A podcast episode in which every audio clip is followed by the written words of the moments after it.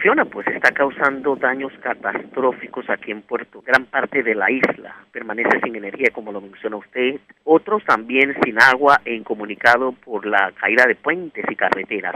Ha llovido mucho desde antes del paso de Fiona. Fíjense que la tierra cede por el peso del agua y la erosión es inminente.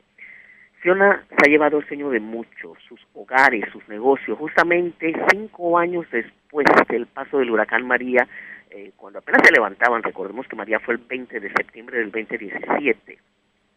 Después de esto llegaron los terremotos al sur de la isla, que es precisamente la zona que es la más afectada en este momento, el área de Ponce, Salinas. Luego de esto tuvieron que enfrentarse a la pandemia y ahora este huracán Fiona, eh, que una vez más destruyó de nuevo el sistema eléctrico que ya está frágil en Puerto Rico. Eh, este daño que ha causado ha sido catalogado por las autoridades, tanto aquí estatales como federales, de catastrófico.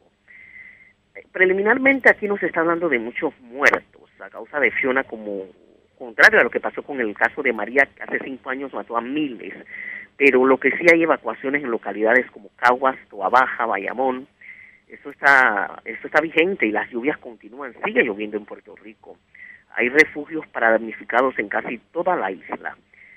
Le cuento que Fiona ha causado daños severos en, varios pueblos.